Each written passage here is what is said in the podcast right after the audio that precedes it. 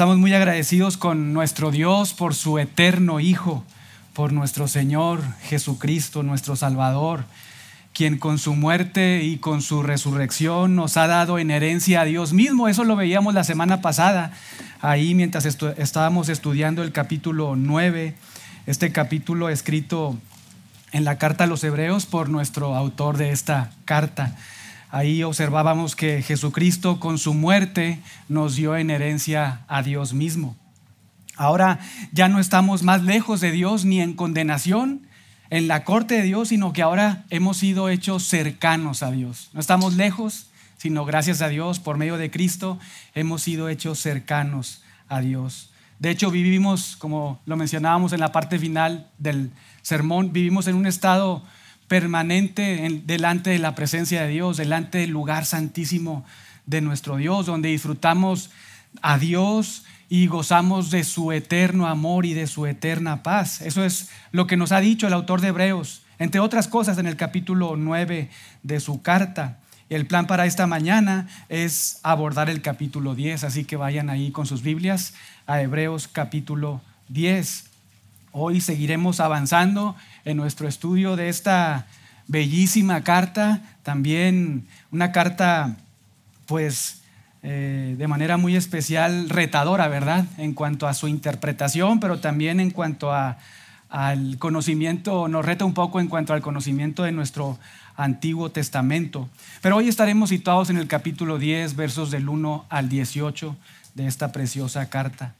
En la sección de hoy, por decirlo de alguna manera, continuaremos escuchando la mejor sinfonía que tus oídos, corazón y mente pueden disfrutar. La sinfonía de nuestro Redentor Jesucristo.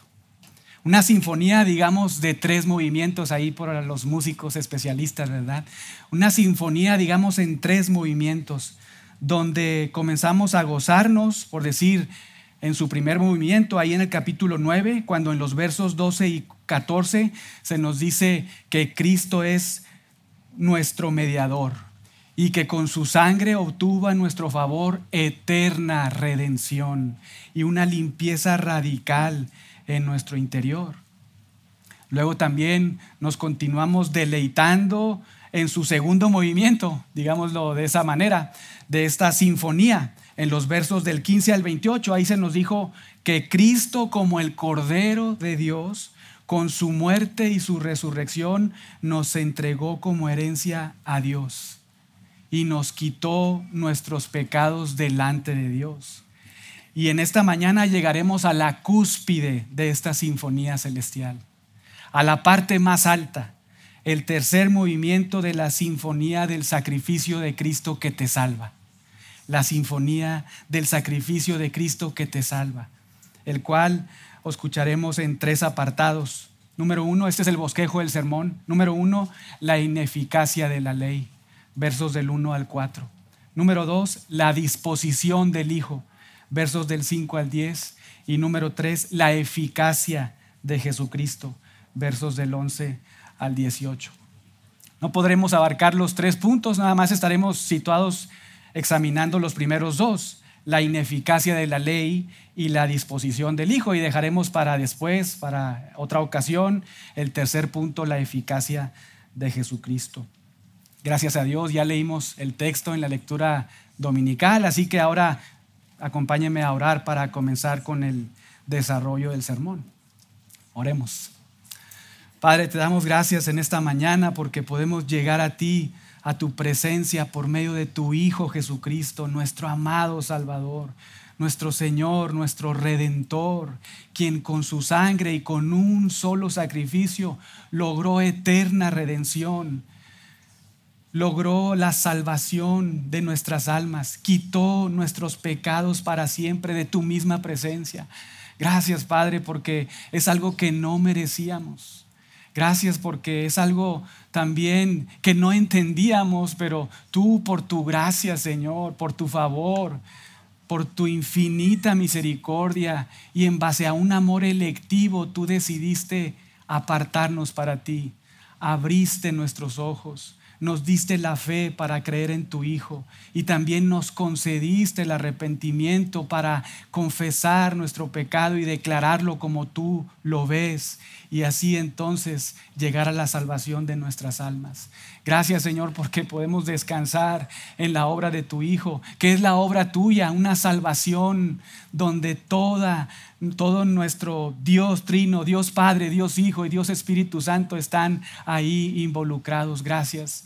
En esta mañana, Señor, oramos rogándote que por medio de tu Espíritu nos conceda, Señor, entendimiento, una mayor comprensión de este esta tan grande y magistral enseñanza acerca de la superioridad de nuestro Señor Jesucristo como sumo sacerdote y que todo esto nos lleve a adorarte a ti, nuestro Dios, de manera más plena, de manera más completa y genuina, de tal forma que abandonemos cualquier acto pecaminoso en nuestra vida, Señor.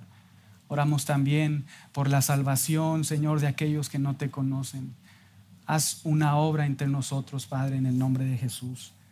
Amén. Amén. Muy bien. Como les mencionaba, no vamos a leer el texto porque gracias a Dios lo leímos ahí en la lectura bíblica. Pero comencemos ahí en el capítulo 10, observe el verso 1, ahí comenzamos nuestro primer punto, la ineficacia de la ley. Observen ahí en sus Biblias, si no la trajeron, les animamos a que la traigan, ¿verdad?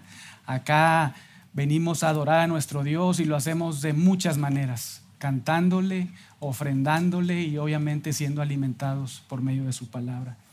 Versículo 1, porque la ley, teniendo la sombra de los bienes venideros, una pausa ahí, el domingo pasado recordábamos que los sacrificios de animales hechos conforme a las ordenanzas de culto, estas instrucciones que veíamos ahí, que se nos mencionaba capítulo 9, verso 1, Recordábamos que estos sacrificios de animales eran hechos conforme a instrucciones, ordenanzas de cultos que se describían ahí en la ley. Se repetían estos sacrificios una y otra y otra vez en este tabernáculo, no el celestial, sino el tabernáculo levantado por Moisés conforme a un diseño que Dios le reveló, ¿verdad? No sabemos los detalles de esa revelación, pero sí sabemos que fue construido en base a un diseño que Dios le revela ahí a Moisés. Estos sacrificios que se llevaban a cabo ahí en este tabernáculo jamás lidiaron con el problema del pecado desde su raíz. Pero el sacrificio de Cristo fue hecho una sola vez y para siempre, porque con su sangre quitó de en medio, delante del trono de Dios, delante del lugar santísimo de Dios, delante de la misma presencia de Dios, todos los pecados de pecadores que habrían de venir a la salvación. No sé si lo recuerden, pero esto lo estudiamos la semana pasada. Esta gran verdad debió resonar en los oídos de los lectores originales de esta carta, porque Dios les estaba diciendo, mientras ustedes continúen adorando de esta forma a Dios en función a una ley ya obsoleta, sacrificios obsoletos en este punto, incluso un sistema pervertido, jamás van a alcanzar el perdón de sus pecados. Y ahora se nos vuelve a explicar una vez más por qué razón la ley y los sacrificios de animales practicados conforme a la ley eran ineficaces. Se nos da evidencia del por qué eran incapaces de lidiar con el pecado. Por eso el primer punto se llama, o lo nombré, ineficacia de la ley. Pero observe nuevamente ahí el verso 1, porque la ley, note ahí, tiene la sombra de los bienes venideros.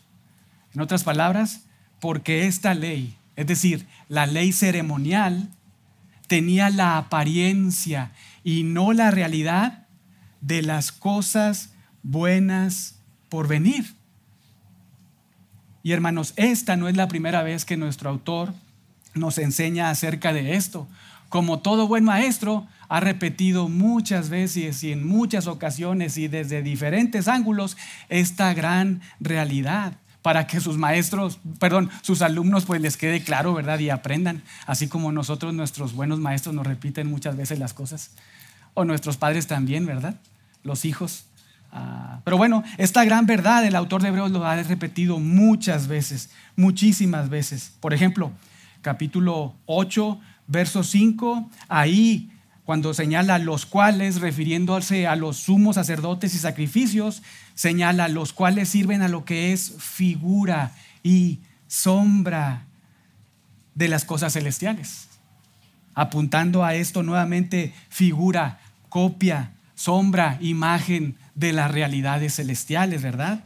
Ahí mismo en el verso 5 al final nos dice, mira, haz todas las cosas apuntando al tabernáculo, a los sacrificios, los muebles que estaban ahí, haz todas las cosas conforme al modelo, nuevamente esta palabra, modelo, diseño que se te ha mandado en el monte. Está citando ahí Éxodo 25, 9, ¿verdad? Cuando Yahweh le dice a Moisés, haz el tabernáculo, los muebles y utensilios conforme a todo lo que te he mandado. Nuevamente apuntando a sombras, figuras, copias, modelos. Capítulo 9, verso 9 también repite esta idea cuando dice ahí, refiriéndose al lugar santo, el cual es símbolo, y lo veíamos la semana pasada, es una lección gráfica para el tiempo presente. Capítulo 9, verso 23, fue necesario pues que esas figuras, tabernáculo, nuevamente sacrificios, todo eso, figuras de las cosas celestiales fueran purificadas así. Y luego acá, capítulo 10, verso 1, porque la ley, nuevamente ley ceremonial, tiene la sombra. ¿Lo vieron? El autor de Hebreo repitiendo muchas veces estas mismas ideas, conectadas con la ley, sacrificios, apuntando a sombras, figuras, símbolos, diseños. Nuevamente ahí verso 1, porque la ley tiene la sombra de los bienes venideros, no la imagen misma de las cosas.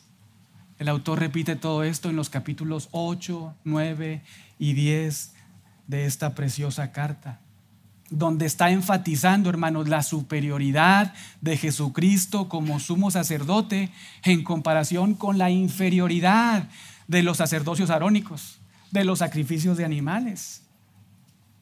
Pero con esto último, aquí en el capítulo 10, verso 1, el autor nos deja ver que la ley, por su propia naturaleza, la ley por su propia naturaleza como una sombra, como una apariencia y no como la imagen visible de lo invisible. Por eso es ineficaz. Porque note ahí lo que se señala en el capítulo 1, verso 1 al final, porque nunca puede, como sombra, como sombra que es la ley, nunca puede por los mismos sacrificios, plural, por los mismos sacrificios que se ofrecen continuamente cada año, año tras año, y lo hemos dicho, alrededor de 300 mil sacrificios el día de la Pascua en los tiempos de Jesús. Estos mismos sacrificios nunca pueden, los que se practican año tras año, verso 1 al final, hacer perfectos a los que se acercan. Algo que también, como todo buen maestro, ya nos había dicho el autor. Observen ahí capítulo 7, verso 19, nos dice ahí que nada perfeccionó la ley. Nada perfeccionó la ley. Y más adelante, capítulo 9, verso 9, nos dice que ofrendas y sacrificios no pueden hacer perfecto en cuanto a la conciencia al que practica este culto toda esta gran verdad que una vez más leían y escuchaban los cristianos judíos del primer siglo, lectores originales de esta carta debió vibrar en sus oídos, debió ocasionar un cisma en sus vidas, por decirlo de alguna manera, porque estaban, ustedes lo recuerdan, neciamente pensando en regresar al judaísmo, regresar a un sistema sacrificial ya obsoleto, pervertido en esa época que si realmente hubiera removido sus pecados, no se volverían a repetir año, tras año. De hecho, es lo que nos dice el autor de Hebreos ahí en el capítulo 10, verso 2, cuando dice, de otra manera cesarían de ofrecerse estos sacrificios. Estos sacrificios nunca jamás hicieron perfecto a nadie. Y además, muy importante, no limpiaban tampoco las conciencias o mentes de nadie. No quitaban los pecados, los cubrían, pero también tampoco quitaban o limpiaban sus conciencias o sus mentes de los pecados que estaban cometiendo, sino más bien era un culto que les hacía recordar en todo tiempo sus pecados. Vea cómo se señala esto ahí en el verso 2. De otra manera, si estos sacrificios nuevamente realmente que son sombra, conectados con la ley, pueden quitar los pecados, pues entonces de otra manera cesarían de ofrecerse. Pero no es así. Un gran maestro, nuestro autor, ¿verdad? No es así. Pues los que tributan este culto, si fuera así, limpios una vez, no tendrían ya más conciencia de pecado. Pero en estos sacrificios, nuevamente plural, ¿verdad? Estos sacrificios cada año se hace memoria de los pecados. No lograron la remisión de los pecados, pero sí ocasionaron un recordatorio constante de los pecados en la mente, incluso de todos los creyentes asociados y salvados que vivían en la época del antiguo pacto. Mediante la ley fue imposible nuevamente limpiar sus pecados. Y mediante la ley fue imposible traer paz en la conciencia de ellos. Nuevamente fue imposible remover sus pecados y fue imposible traer paz a sus mentes. Y acá hay un énfasis, hermanos. El autor está señalando de manera muy singular una y otra vez la inferioridad y la ineficacia del antiguo pacto para remover los pecados. Porque nuevamente nos está diciendo, está, todo esto que estaba conectado con la ley estaba lleno de sombras, figuras, símbolos. Pero al mismo tiempo el autor de Hebreos nos está señalando la superioridad y la eficacia de Cristo como el Cordero de Dios, como el sumo sacerdote de Dios, que desde siempre se profetizó y anticipó como esa realidad que vendría y que limpiaría absolutamente todo con su sangre. Y ya lo hemos dicho en sermones pasados, ni los sacrificios diarios por pecados inadvertidos, ni tampoco los sacrificios anuales por pecados de ignorancia en el día de la expiación. Ninguno de estos sacrificios tenía el poder para hacer perfectos a los que se acercan a Dios. No tenían ese poder. Nada de eso logró que una persona fuera limpia, de tal forma que una vez purificada igualara la pureza de Dios y entonces pudiera estar delante de la misma presencia de Dios. Imposible. Por eso estaba el lugar santo, lugar santísimo, y aunque la presencia de Dios venía y descendía por un momento, así pasaba porque los sumos sacerdotes salpicaban la sangre en el propiciatorio y la ira de Dios ahí por un momento era apaciguada porque los pecados eran cubiertos, no quitados pero cubiertos. Pero nuevamente el sumo sacerdote entraba y salía y no todo el pueblo entraba ahí, ¿verdad? Esto no se logró. Incluso acá se nos dice en el verso 2 que los sacrificios, noten ahí, eran un recordatorio constante sus conciencias, porque dice, se hace memoria de los pecados. En estos sacrificios, verso 3, cada año se hace memoria de los pecados. Los sacrificios eran un recordatorio, verso 2, eran un recordatorio constante en sus, conciencias de su condición pecaminosa. Observe ahí el verso 2 en la parte final. Si estos sacrificios tuvieran el poder para quitar los pecados, entonces no solamente cesarían de ofrecerse, sino también, pues, de cierta manera limpiaría la conciencia de las personas. Pero esto no se logró. Los creyentes asociados en el antiguo pacto, aunque fueron salvos por la fe en el Mesías que habría de venir y que moriría en su lugar para quitar sus pecados para siempre, la realidad es que nunca pudieron disfrutar paz en sus conciencias, porque los sacrificios, nos dice el autor de Hebreos, que hacían año tras año, los hacían recordar su condición pecaminosa. Y quiero enfatizar eso porque ha habido algunas dudas, ¿verdad? Las personas en el Antiguo Testamento asociadas con el Antiguo Pacto fueron salvos no por las obras de la ley, ni por los sacrificios de animales, sino fueron salvos porque esperaban al Mesías, ese profetizado que habría de venir a morir en su lugar, derramar su sangre y quitar sus pecados para siempre. Pero aunque fueron salvos de esta manera, ellos no, podían, no pudieron disfrutar lo que tú y yo disfrutamos ahora la paz en nuestros corazones sabiendo que nuestros pecados fueron quitados para siempre. Una conciencia apaciguada delante de Dios por el mismo Dios, por el mismo Cristo. Nuevamente porque cada vez, cada año que iban a practicar estos sacrificios, les hacían memoria de sus pecados. Por citar un ejemplo, vayan conmigo ahí al Salmo 51. Salmo 51, 3. Ahí tenemos a David escribiendo este salmo. Tenemos ahí eh, la historia de, este salmo, cuándo fue cuando escribe David este salmo, cuando peca ahí con Betsabé, ¿verdad? Y viene Natán ahí a exhortarle. Observen ahí esta realidad en la conciencia de David. Salmo 51, versículo 3. Yo reconozco mis rebeliones y mi pecado está siempre delante de mí. ¿Lo vieron? Mi pecado está siempre delante de mí. Una conciencia abatida por el pecado. Mi pecado siempre está siempre delante de mí. Aunque también podía afirmar algo muy singular. Ahí mismo en el capítulo 51, pero ahora en los versos del 7 al 9. Purifícame con hisopo y seré limpio. Lávame y seré más blanco que la nieve.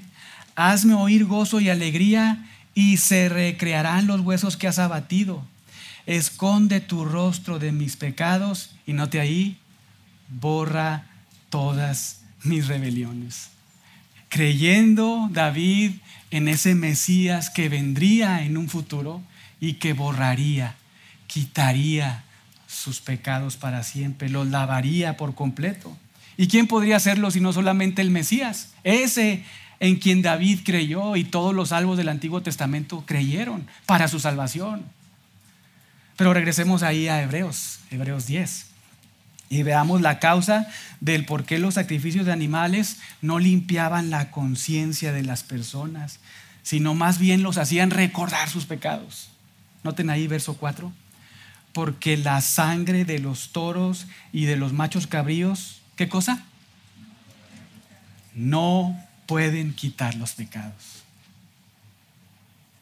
Esa es la causa por qué la conciencia de las personas, aunque salvas, estaban ahí, sus pecados siempre delante de ellos, porque año tras año esos sacrificios les hacían recordar la santidad de Dios, su pecaminosidad, esa separación delante de Dios. La sangre de los toros y de los machos cabríos no puede quitar los pecados.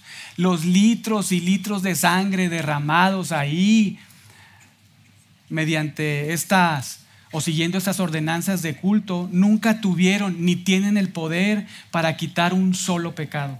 Fue imposible lograrlo de esa manera. Esa es la razón por la que los sacrificios de animales no hicieron perfectos a nadie. No acercaron a Dios a nadie. No limpió la conciencia de nadie porque fueron ineficaces para quitar los pecados. Y ese fue el propósito de Dios. ¿Por qué? Porque la ley era una sombra. Porque el tabernáculo era construido en base a un diseño. ¿De qué? De cosas mejores de cosas celestiales, de lo venidero.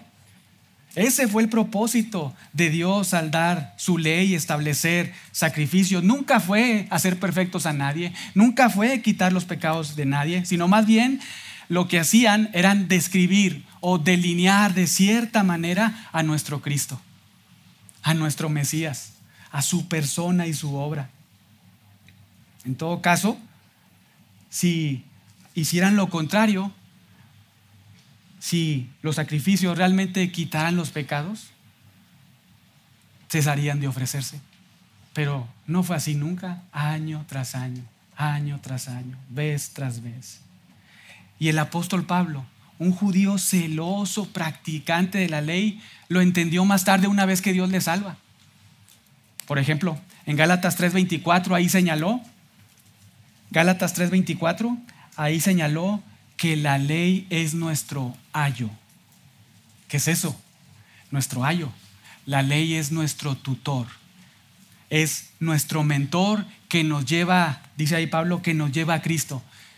Es como si estuviera diciendo, la ley es nuestro mentor que nos lleva de la mano y nos dirige a una persona en particular, a Cristo con el objetivo, Gálatas 3:24, de ser justificados por los sacrificios?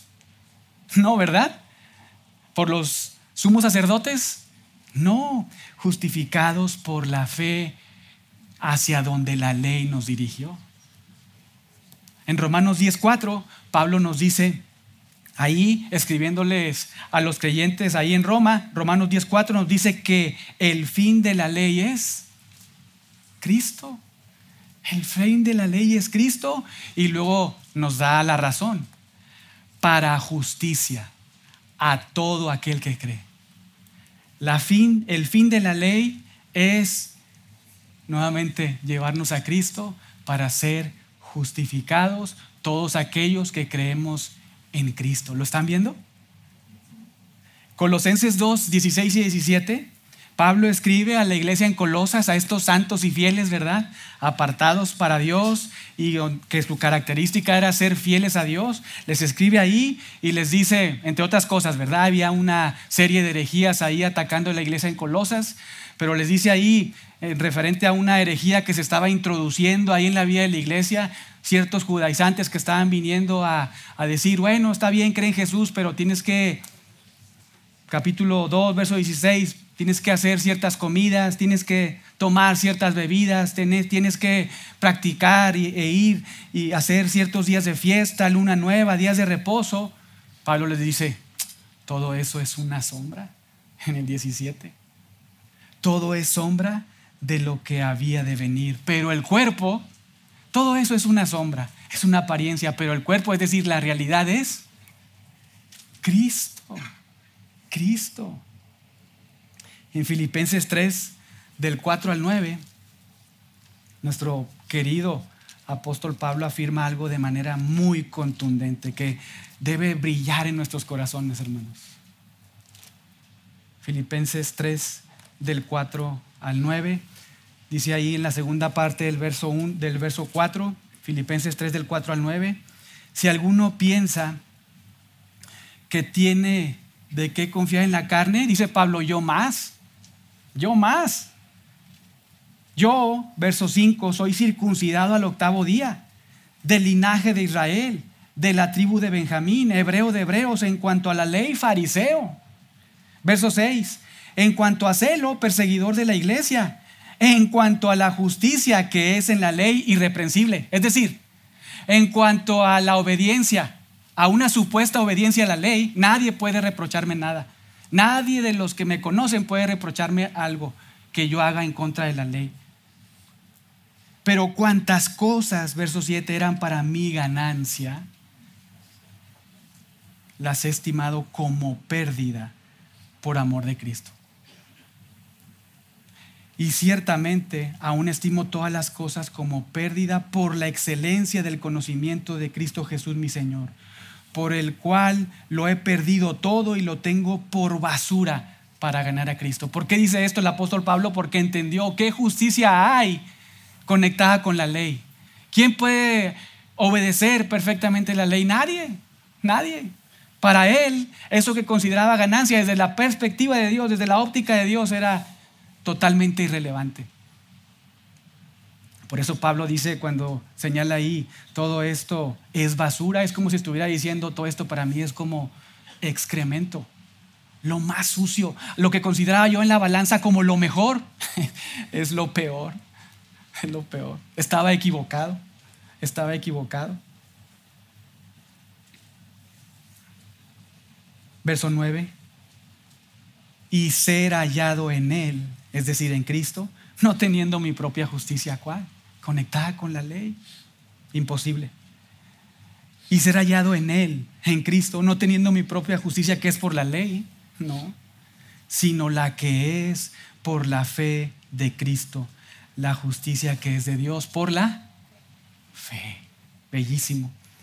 El apóstol Pablo entendió la ineficacia de la ley para justificar o para salvar a nadie por las obras y abrazó la verdad, lo estamos observando ahí, abrazó la verdad de que solo por medio de Cristo, por medio de la fe en Él, el hombre es justificado delante de Dios.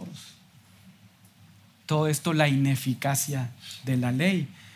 primer bloque de nuestro sermón, primer apartado de este tercer movimiento de la Sinfonía de Cristo que te salva. Pero ahora veamos el segundo, la disposición del Hijo. Observamos la ineficacia de la ley, pero ahora notemos la disposición del Hijo. Vean ahí sus Biblias, verso 10, regresen a Hebreos, Hebreos 10, verso 5, ¿cómo comienza ahí? Por lo cual. Es decir, debido a la ineficacia de la ley, debido a que la sangre de animales no tienen el poder para quitar los pecados, nuevamente verso 5, por lo cual, entrando en el mundo, apuntando a Jesús, el autor de Hebreos, nos dice, por lo cual, entrando en el mundo, dice, sacrificio y ofrenda no quisiste, mas me preparaste cuerpo. Holocaustos y expiaciones por el pecado no te agradaron. Entonces dije, he aquí que vengo, oh Dios, para hacer tu voluntad, como en el rollo del libro está escrito en mí.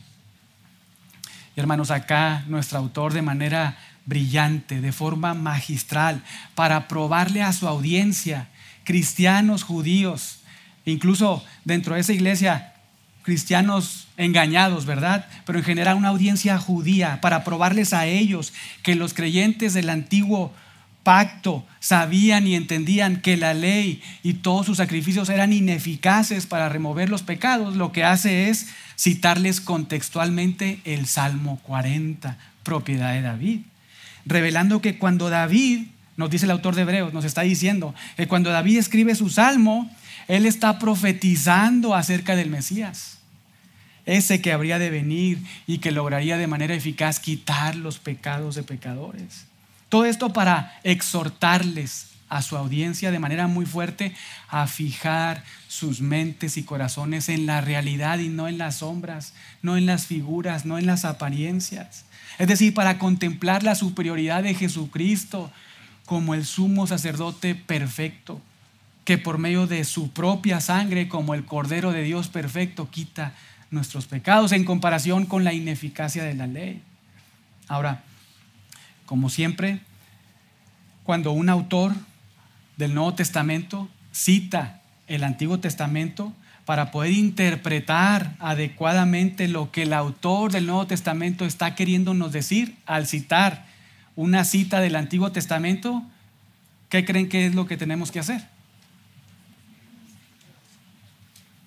Ir, ¿verdad?, al Antiguo Testamento, porque los autores del Nuevo Testamento nunca dijeron un sentido diferente a lo que la cita original, el significado original Dios dio cuando reveló su palabra a una persona. Entonces, ¿qué tenemos que hacer? Pues ir al Salmo 40, ¿verdad? Vayan ahí al Salmo 40. Salmo 40, para observar ahí qué, qué está sucediendo. Por lo que vemos ahí en el encabezado de este salmo, este salmo es propiedad de David. Es decir, David lo escribió. Este salmo es puntualmente una oración de David a Dios. En los versos del, 11 al 15, David le suplica, le ruega a Yahweh que lo libere de sus problemas.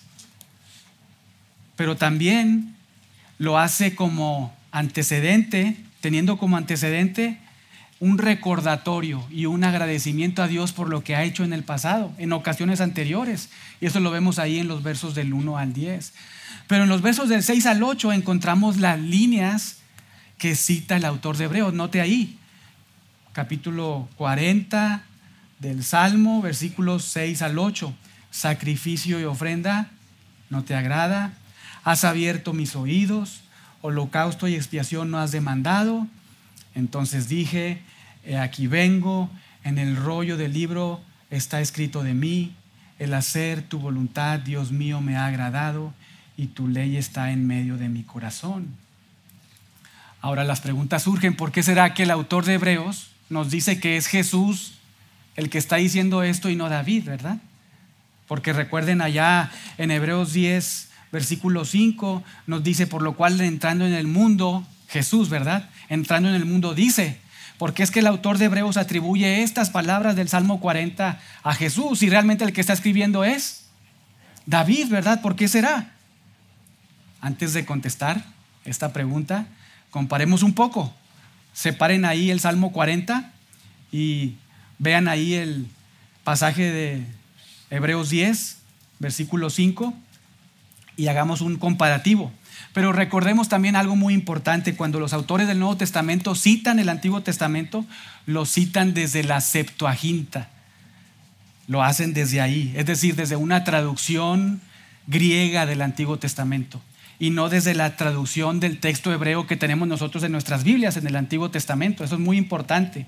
Pero veamos ahí los detalles. Por ejemplo, Hebreos 10, 5 dice, sacrificio y ofrenda no quisiste, más me preparaste cuerpo.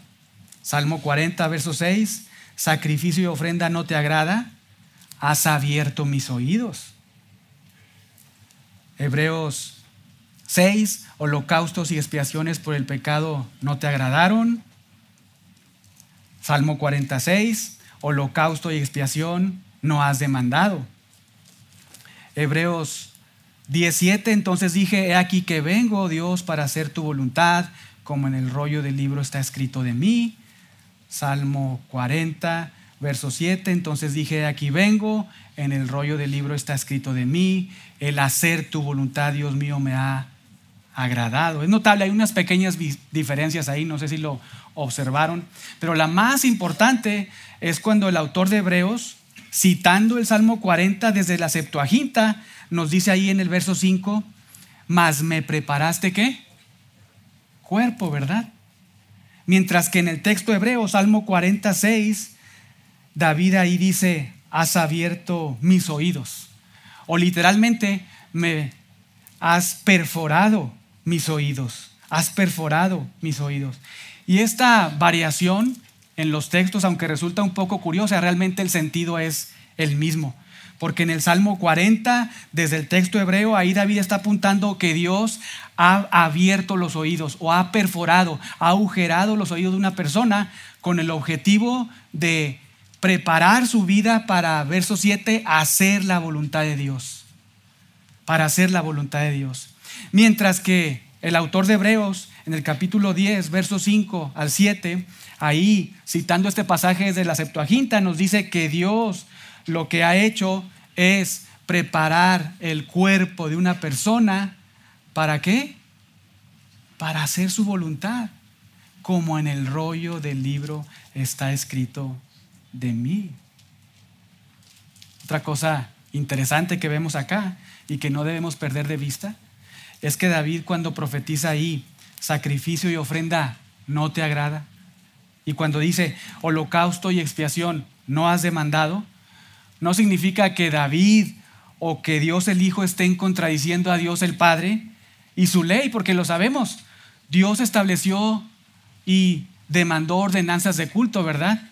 Él ordenó sacrificios de animales para la adoración de su nombre. Entonces, cuando David escribe y dice, sacrificio y ofrenda no te agrada, holocausto y expiación no has demandado, lo que David está haciendo es profetizando que estos sacrificios, estos ah, holocaustos que se ofrecían por el pueblo de Israel, jamás fueron establecidos por Dios para el perdón definitivo de los pecados.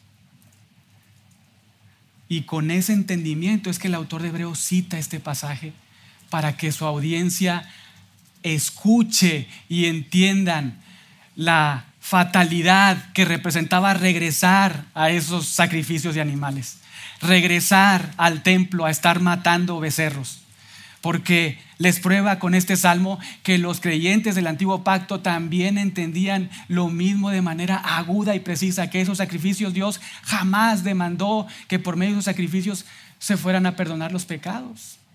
De manera brillante lo hace nuestro amado autor de esta carta a los hebreos. Pero no hemos respondido a la pregunta, ¿por qué será que el autor de Hebreos, ahí en Hebreos 10 del 5 al 7, está atribuyendo a Jesús las palabras de Moisés?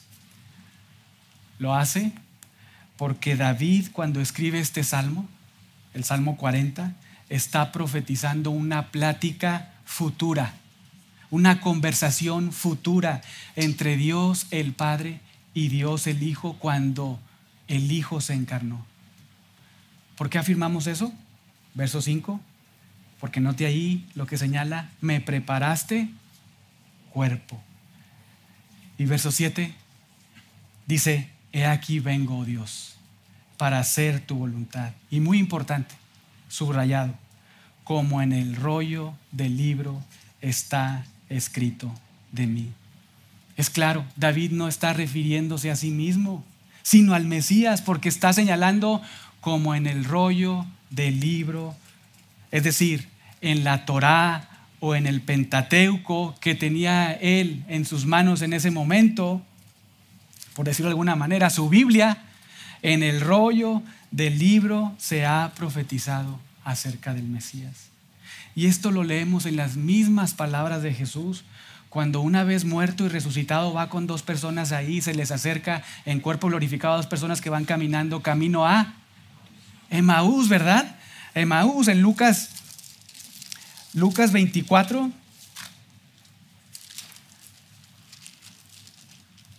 Del 25 al 27 Jesús les dice, oh insensatos, tardos de corazón, para creer todo lo que los profetas han dicho.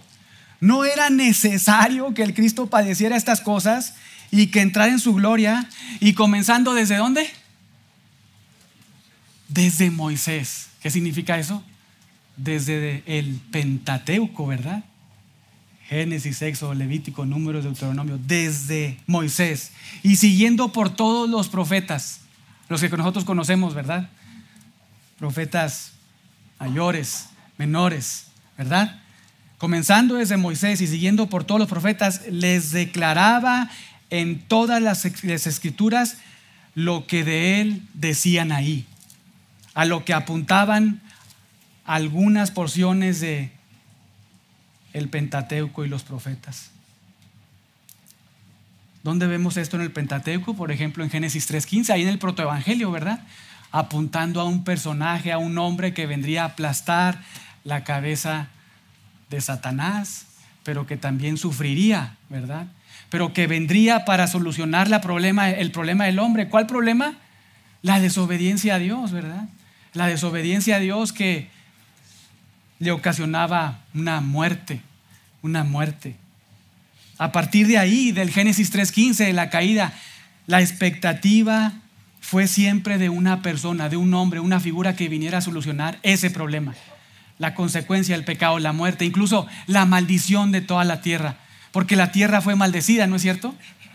Siempre fue esa expectativa ah, de los creyentes del antiguo pacto, salvados ahí por ejemplo, en el Génesis 4.1 tenemos también esta misma expectativa cuando Adán y Eva ahí, Eva concibe y da luz a Caín y entonces dice, por voluntad de Jehová he adquirido varón. Y con esto apuntando a lo que Dios ya había prometido en Génesis 3.15, de que de una mujer saldría una simiente a solucionar el problema del hombre capítulo 5 vemos nuevamente esta esperanza de la venida de un hombre. Capítulo 5 de Génesis, versos 28 al 29. Ahí se nos dice que vino una persona que se llamó Lamec. Vivió 62 años y engendró un hijo y llamó su nombre Noé. Y dijo, con esa expectativa, este nos aliviará de nuestras obras. Aquí viene, este es, ahora sí, este es, este es ese prometido de Génesis 3.15 este nos aliviará de nuestras obras. Este nos aliviará del trabajo de nuestras manos a causa de la tierra que Jehová maldijo. Una expectativa que era creída, era esperada por creyentes en el Antiguo Testamento, en la antigüedad. Y más adelante, en Génesis 49, también se profetiza acerca de un personaje de este Mesías que vendría a reinar. Números 24, la misma idea, una profecía acerca de este personaje, un hombre que vendría a reinar, a solucionar el problema del hombre, el pecado, pero también a gobernar sobre todo. Y solo estamos viendo el Torah, ¿verdad? La Torah. Pero una última cita que quiero que vayan ahí, Deuteronomio 18, Deuteronomio 18, versículo 15.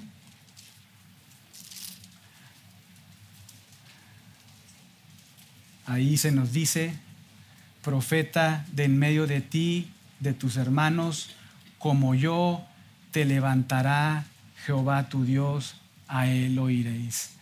Nuevamente anticipando a una figura, a un hombre, al último profeta, a ese que el autor de Hebreos nos dijo, ese hijo que es el último profeta, la más completa y definitiva revelación de Dios, es anticipado aquí cuando se nos dice, profeta de en medio de ti, de tus hermanos, como yo, un humano, levantará a Jehová tu Dios y a él oiréis. Y ahora, ¿por qué decimos que esta es también apunta al Mesías? Porque ahí en Lucas y 9.35 y en Marcos 9 del 1 al 7 tenemos, por ejemplo, ahí en Marcos del 9 al 7 esa transfiguración, ¿verdad? Donde Jesús se transfigura delante de un par de discípulos y entonces viene ahí y desciende Elías y Moisés y están ahí Elías, Moisés y Jesucristo en cuerpo glorificado, transfigurado y entonces del cielo dice, este es mi hijo, a él oiréis, a él oiréis. Y recuerden por qué estamos viendo todo esto. Porque estamos afirmando y probando que David cuando escribió, regresen ahí a Hebreos 10, 5, cuando David escribió parte de su salmo, Salmo 40, citado por el autor de Hebreos en, el, en Hebreos 10, lo hizo profetizando acerca de Jesús, dejándonos ver una conversación ahí en el seno trinitario. Y esta conversación estas conversaciones entre Dios el Padre y Dios el Hijo es algo que muchas veces se le permitió a David observar. Por ejemplo, tenemos el Salmo 2 ahí, una conversación en el seno trinitario en la eternidad pasada, en el Salmo 110 que hemos estado estudiando muchas veces también, otra conversación, ¿verdad? En el seno trinitario. Pero acá en Hebreos 10 del 5 al 7 David profetiza una conversación futura que se haría entre Dios el Padre y Dios el Hijo cuando el Hijo se encarnara muy importante. Cuando el Hijo se encarnara y entonces le dijera al Padre, sacrificio y ofrenda no quisiste, porque esa nunca fue tu voluntad. Sacrificio y ofrenda no quisiste, porque esa no fue tu voluntad para quitar los pecados. Holocaustos y expiaciones por el pecado no te agradaron, porque no diseñaste eso como la realidad, sino como la sustancia. Por eso el Hijo dice, dice ahí, Hebreos 10:5, me preparaste cuerpo. No quisiste eso porque no lo diseñaste de esa manera, pero tú me preparaste cuerpo y entonces dije, vengo oh Dios, note ahí muy importante, para hacer tu voluntad. Es decir, para morir en lugar de pecadores. Y podemos recordar un poco las palabras de Jesús cuando estando en la cruz dice, si es posible que pase de mí esta copa, pero no se haga mi voluntad, sino tu voluntad tu voluntad. Por eso esta conversación que observamos aquí tiene que ser una conversación entre Dios el Padre y Dios el Hijo. Cuando el Hijo se encarna y dice, me preparaste tu cuerpo para hacer tu voluntad, para hacer tu voluntad, para morir en la cruz, como en el rollo del libro está escrito de mí.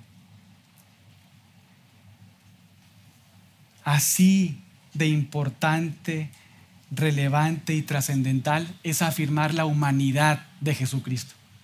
No solamente es importante y trascendental afirmar la deidad de Jesucristo, porque todo aquel que no afirma la deidad de Jesucristo es un hereje.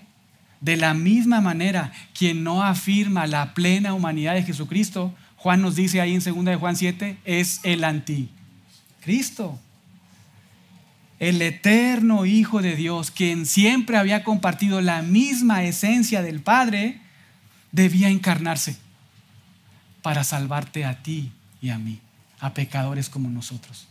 Era una necesidad que dejara su gloria para venir a servir. Qué ejemplo de servicio, ¿verdad? Qué ejemplo de amor. Qué ejemplo de perdón. Dejar su gloria. Una persona que no necesita de nadie ni de nada el creador de todo, sustentador de todo, eso hizo.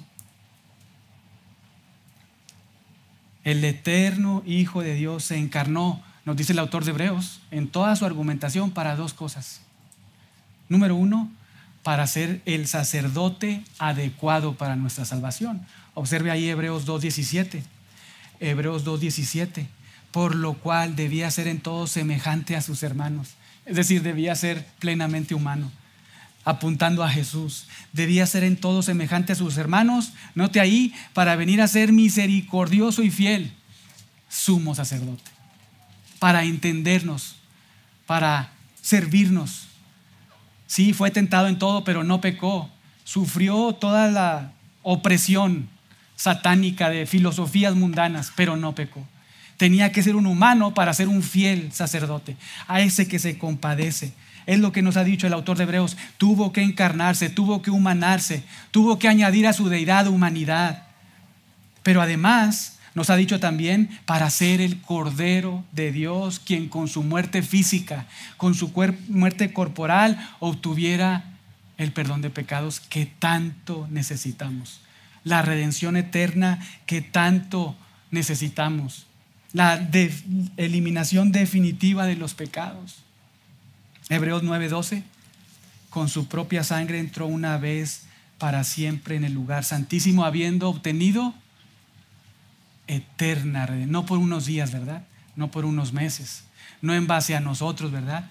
Con su sangre obtuvo eterna redención. Y Hebreos 9:26 se presentó una vez para siempre, no como lo hacían los sumos sacerdotes año tras año, todos los sacrificios, plural, año tras año, continuamente. Jesús una sola vez, no en el, no en el tabernáculo ese diseño, esa figura. No, en la realidad. Él como la sustancia, Él como la persona, Él como la realidad fue y se presentó ante la misma realidad, el lugar santísimo de Dios, para que con un solo sacrificio y con su sangre nosotros fuéramos perdonados y quitar de en medio de Dios, delante del el lugar santísimo celestial, todos nuestros pecados y así nosotros poder igualar en cierta manera la pureza de Dios. Porque Dios siempre ha demandado que para que alguien se acerque a Él, iguale su pureza. ¿Quién puede igualar su pureza? Nadie. Solo aquellos que han sido colocados en Cristo. Solo aquellos donde Cristo está en ellos y ellos están en Cristo. Si nosotros podemos llegar a la presencia de Dios, es solamente por una obra salvífica de Dios, porque nos ha unido a Cristo, porque el Espíritu Santo nos ha colocado en un solo cuerpo, donde Cristo es la cabeza y nosotros somos el cuerpo. Por eso, hermanos, podemos llegar a la presencia de Dios. Pero el Hijo de Dios tenía que encarnarse y Dios le preparó, Dios el Padre le preparó cuerpo. Y Él hizo la voluntad del Padre. Y el autor, como todo gran maestro, ahí en los versos del 8 al 9, nos dice casi repitiendo las mismas palabras, diciendo primero, sacrificio y ofrenda y holocaustos y expiaciones por el pecado no quisiste, ni te agradaron, las cuales cosas se ofrecen según la ley, esa ley a la que ha dicho es una sombra, ¿verdad? Verso 9, y luego diciendo, he aquí que vengo, oh Dios, para hacer tu voluntad, quita ya lo primero, he venido, quita ya lo primero, está obsoleto, está hecho viejo, quita lo primero para establecer esto último y cierra esta sección dándonos a entender una vez más por qué el eterno Hijo de Dios debía encarnarse. Observen ahí el verso 10. En esa voluntad, ¿cuál voluntad? ¿Cuál voluntad? La voluntad del Padre, ¿verdad? La voluntad del Padre de que el Hijo se encarnara. En esa voluntad somos santificados. Es decir, en esa voluntad que el Hijo se encarnara, somos separados para Dios. Somos santificados posicionalmente en la corte de Dios. Seguimos pecando. Primera de Juan 1 del 8 al 9, el que dice que no peca es mentiroso, ¿verdad? Seguimos pecando, esa es una realidad. Pero abogado tenemos para con el Padre, ¿verdad? Sí, si confesamos nuestros pecados, nos dice Juan también ahí, primera de Juan 9, 1.9, si confesamos nuestros pecados, Él es fiel y justo para perdonarnos y limpiarnos de toda maldad. Jesucristo cuando está limpiando ahí eh, los, los, pies de los, de los discípulos, unos dicen, uy, límpiame todo. Y dice Jesús, los que ya están limpios, de todo el cuerpo, únicamente necesitan ser limpiados de los pies, apuntando a esa santificación posicional en la corte de Dios. Claro que necesitas estar siendo santificado continuamente. Pero en esa voluntad, en esa voluntad de Dios el Padre, que le dijo al Hijo, este es mi plan redentor, que tú vayas y te encarnes y entonces salves a pecadores, el Hijo en esa relación intertrinitaria, ¿verdad? Donde el Hijo en la, en la economía de la redención se somete, ¿verdad? A la voluntad del Padre, Él también viene y cumple la voluntad de Dios. Somos santificados, observe ahí, mediante la ofrenda, la ofrenda, no las ofrendas, sino la ofrenda, con el artículo señalando una ofrenda en particular. La ofrenda, ¿cuál ofrenda? la del cuerpo de Jesucristo, hecho una vez para siempre. Hermanos, una gloriosa santificación anhelada por todos desde la caída, lo hemos visto. Una gloriosa santificación anhelada por todos desde Génesis 3.15. Una magnífica redención esperada y creída incluso por los creyentes en el antiguo pacto, asociados ahí una imponente salvación lograda a favor de pecadores, que muchos de los que estamos acá disfrutamos hoy, si genuinamente nos hemos arrepentido y creído en Jesús. Una santificación, redención, salvación que solo es lograda por el Dios hombre. Solo es alcanzada por medio de aquel que es plenamente Dios y plenamente hombre. Solo por medio de Él podemos ser justificados delante de Dios. Algo que la audiencia original de nuestro autor debía escuchar. Debía escuchar y entender. Debía recordar que esa fue siempre la expectativa desde el antiguo pacto. Así como también nosotros hoy debemos escuchar. La ineficacia de la ley y la disposición del Hijo nos deben de animar por decirlo de alguna manera, a sintonizar nuestro corazón y escuchar constantemente no los villancicos de esta pretendida Navidad, sino la sintonía que te salva, la del sacrificio del Dios hombre, la de Jesucristo. Esto te debe de motivar a perseverar en la fe. Esto te debe de alentar a no darle de comer a tu carne. Esto nos debe animar a perseverar en la fe, a retener la fe, a abandonar nuestros pecados y doblar nuestras rodillas para adorar a nuestro Dios en agradecimiento constante por su Hijo, nuestro amado Señor, precioso Salvador.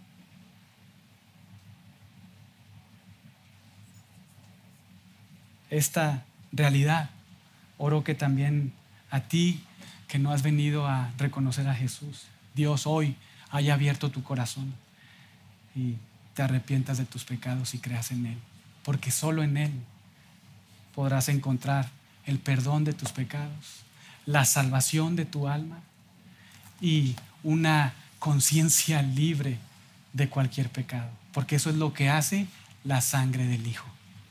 Oremos.